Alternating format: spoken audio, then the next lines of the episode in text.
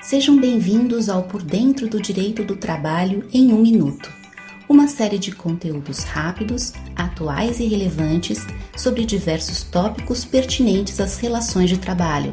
Meu nome é Ana Lúcia, sou a sócia da área trabalhista do escritório Araújo e Policastro Advogados e hoje vou falar sobre home office. O home office veio para ficar? Um dos desafios trazidos pela pandemia foi o de reavaliar as formas de trabalho.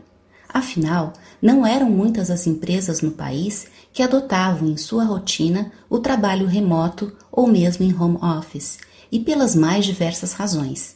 Receio de queda na produtividade, impossibilidade de controles efetivos de jornada e afins.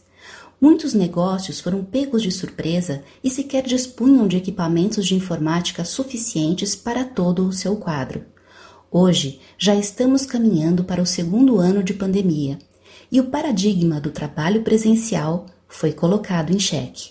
Há vários segmentos que questionam seriamente o seu modelo de trabalho e muitos já decidiram reduzir seus espaços de escritório para adotar o home office como regra de forma definitiva, buscando conciliar a redução dos custos empresariais em períodos de desaceleração econômica com o incremento da qualidade de vida de seus colaboradores, que, quando trabalham em grandes centros, perdem tempo precioso no trânsito. Tudo indica que esse será um caminho sem volta, alterando modos de atuação que permaneciam intocáveis desde a Revolução Industrial. E a sua empresa também está vivendo essas alterações?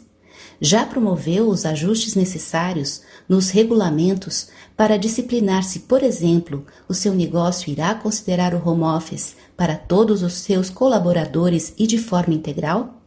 Lembrando que a lei determina que o custeio da estação de trabalho residencial e outros detalhes da prestação de serviços nessa modalidade sejam ajustados por escrito o que poderá ser feito preferencialmente por meio do próprio contrato de trabalho.